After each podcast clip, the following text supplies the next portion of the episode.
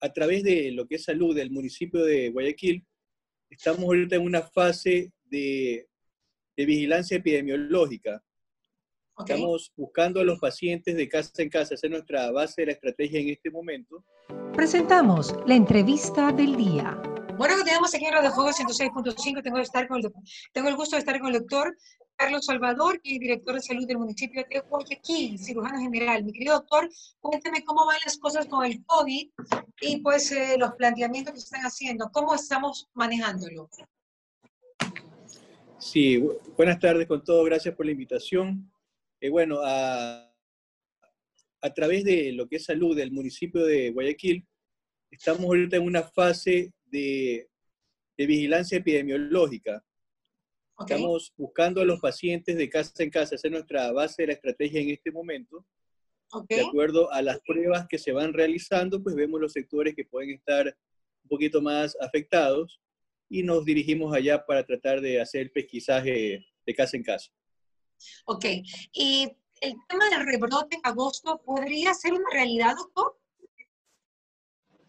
Eh, bueno, eso es un modelo matemático, un cálculo matemático Matemático. No podemos nosotros, matemático, no podemos establecer, siempre existe la probabilidad de un rebrote ante cualquier enfermedad. Justamente por eso son las estrategias que estamos realizando en este momento para termometrar cómo está el, el, virus en la ciudad. Ok, ok, doctor. Y eh, en relación a las reuniones, porque hoy día he querido tratar el tema de las reuniones sociales en relación al, a tratar de, de, evitar más contagios, doctor. ¿Qué opina sobre, sobre el poder delimitar de alguna manera las reuniones sociales para que se den sin que haya contagios? ¿Qué recomendaría usted como médico y también como parte del CODE Nacional? Eh, bueno, ese, ese, ese es un tema que hay que tener mucha conciencia. Si bien es cierto, estamos en un semáforo amarillo condicionado, Siempre tenemos que tener la tendencia a más bien a llegar a verde y no a rojo. Este amarillo acondicionado da un cierto tipo de, libertad, hasta cierto modo. Se dice que, los aforos no pueden haber reuniones de más de 25 personas, que mantener las distancias, usar la, la mascarilla, lavarse las manos, estar usando el alcohol. Pero en realidad, si se pudiese evitar, sería fantástico, ¿no? Eh, no era O sea, si yo, si yo fuese la persona que, que, que generara las leyes, yo, yo fuese un poquito más, un poquito más eh, menos flexible, digamos, menos flexible en el asunto. El, el, detalle, el detalle radica en que nosotros somos bastante indisciplinados. Entonces, como le digo, es algo condicionado y puede ser, puede ser de que alguna, algún grupo, algunas personas de una reunión estén asintomáticos y sea una fuente generadora de, de, contagios. Ok. Doctor, eh, las camas en Guayaquil, ¿cómo está Lucio en Guayaquil, la, unidad de cuidados intensivos?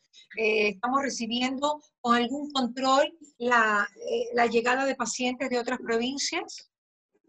Ya, yo le puedo hablar en función de lo que es salud municipal. Tenemos el Hospital Bicentenario con una capacidad de 75 camas, donde 25 son de cuidados intermedios, no son UCI, y 50 son eh, camas de hospitalización general, tenemos un porcentaje promedio del 25% de ocupación, donde pacientes tienen eh, sintomatología leve moderada. La mayor parte son de nuestra ciudad, porque nuestra salud municipal tiene dos tipos de pacientes. Los que vienen por demanda espontánea, son aquellos que se acercan directamente a los hospitales, y los otros, de otro grupo son los que son referidos de nuestros hospitales del día o clínicas móviles. Ok, ok, perfecto. Pero usted lo ve que está todo, está todo controlado y que la gente se está manejando bien dentro de lo que ustedes tienen competencia. Eh, bueno, sí. Eh, informalmente tengo ciertos datos, porque tenemos comunicación diaria con el Ministerio de Salud Pública y con el IES. Si bien es cierto, eh, hay muchos casos que son referidos de otras provincias, ¿verdad? También existe pues cierto número de casos, sobre todo con sintomatología leve, que han acudido a los hospitales. Esto lo que nos da es una, una alerta de mantener las medidas que se están siempre estipulando. ¿Por qué? Porque no solamente podemos contagiarnos por nuestra gente, sino porque cada, cada paciente que viene de otra provincia puede venir con, con, familiares, pues, ¿no? Entonces... Eso, eso iba a decir. ¿Qué, ¿Qué restricciones hay para los familiares acompañantes de los pacientes?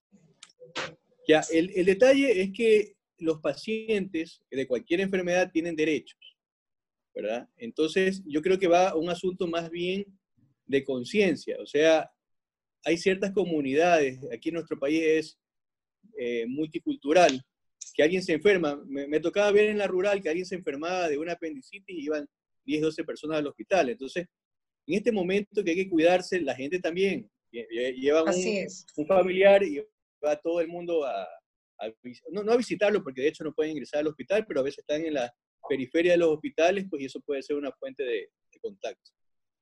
Claro, claro. Eh, doctor, ¿lo más difícil que usted ha vivido con este COVID, con esta pandemia? Eh, lo más difícil, eh, tener que acostarme con malas noticias y levantarme con muchas más malas noticias. Eso en el mes de marzo fue fatal realmente. las pocas horas de sueño que uno tenía no las descansaba porque estaba pensando en el amigo, en el compañero, en la gente que estaba en malas condiciones.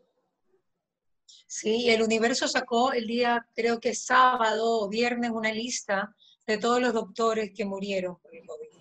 Y son algunos. Sí, sí este, en la ciudad de Guayaquil aproximadamente 106 colegas fallecieron entre profesores de uno, compañeros y bueno, y, médicos en, general. Fue, fue nuestra, nuestro gremio fue bastante golpeado.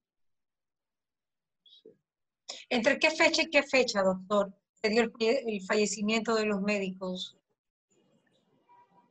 Ya, eso entre el mes de marzo, sea, específicamente no le podría decir porque resulta ser de que este número que, mencionan puede ser hasta un poquito más extenso.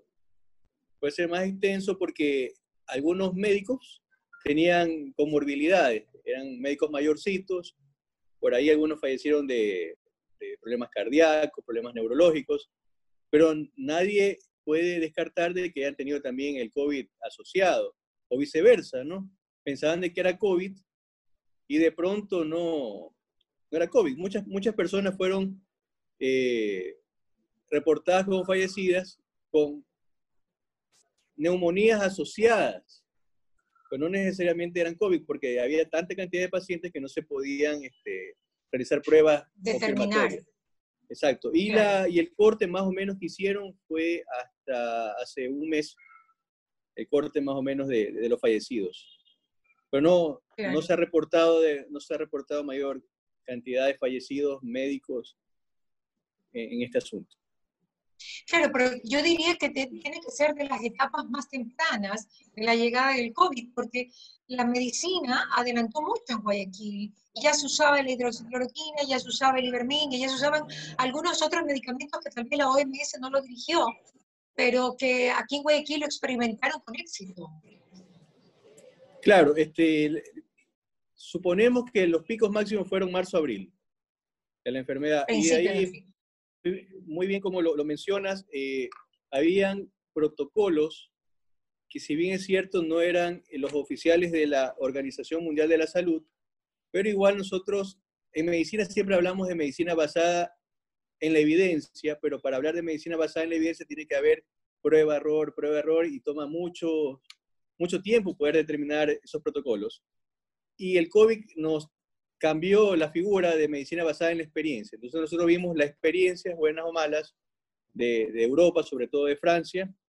Eh, también Estados Unidos propuso o ya apoyó el, el, uso de la hidroxicloroquina, pues esos protocolos fueron, fueron este, copiados, fueron heredados de, de, de la experiencia de, los otros países. Y ya para finalizar, doctor, si usted tuviera que escoger un procedimiento que se hizo en Guayaquil que haya sido el más exitoso o con cuál se quedaría usted para que hayamos tenido realmente cero fallecimientos desde el mes de mayo y que seamos una ciudad eh, pues casi que única en el mundo en lo que pasó.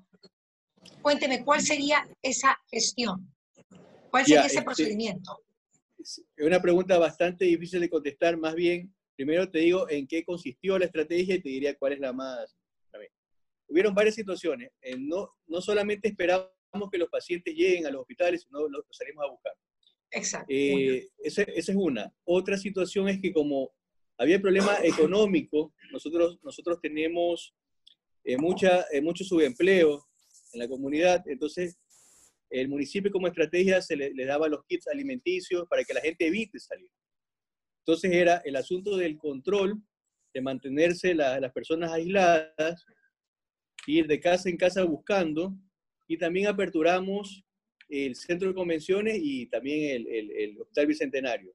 Para, por eso para mí sería muy difícil decir que una sola parte de la estrategia como tal fue el modelo exitoso, digamos, sino fue la suma de todos los, de todos los puntos.